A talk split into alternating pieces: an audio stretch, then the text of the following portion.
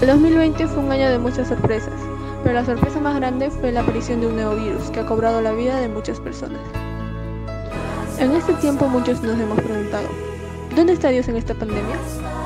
Muchos hemos perdido la fe, más aún los cristianos se dejaron caer pensando que Dios nos había abandonado con este gran virus. Pero yo te pregunto, si Dios nos hubiese abandonado, ¿las muertes no serían aún mayor? ¿O también cada enfermo moriría y ninguno lograría recuperarse? A pesar de que parecemos estar solos, Dios siempre está ahí. Gracias a Él por fin hay una vacuna que contrarresta este virus. Nosotros como cristianos, quienes traemos la fe y la palabra de Dios al mundo, nunca debemos rendirnos y dejarnos caer. Más ahora. Como está escrito en Santiago capítulo 2 versículo del 14 al 18, hermanos míos, ¿de qué aprovechará si alguno dice que tiene fe y no tiene obras? para la fe salvarse?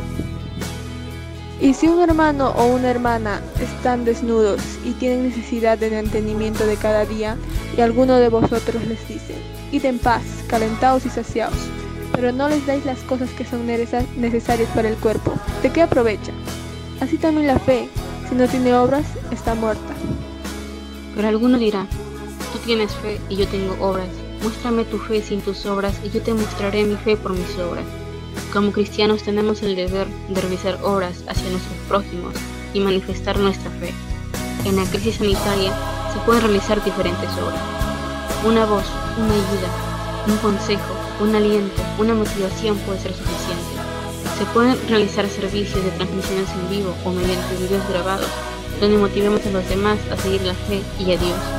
Una acción más personal es el pedir a Dios por los demás, orar por el próximo, pedir por su bienestar realizar afiches o carteles virtuales donde puedan estar versículos o palabras de Dios, donde se presente una reflexión y motivación hacia el prójimo, mantenernos conectados con los demás y nunca dejarlos solos, construir la esperanza, apoyarnos unos a otros y ser el reflejo de la preocupación de Dios por todas las personas, como está escrito en Isaías 41:10. Así que no temas, porque yo estoy contigo, no te angusties, porque yo soy tu Dios te fortaleceré y te ayudaré, te sostendré con mi diestra victoriosa.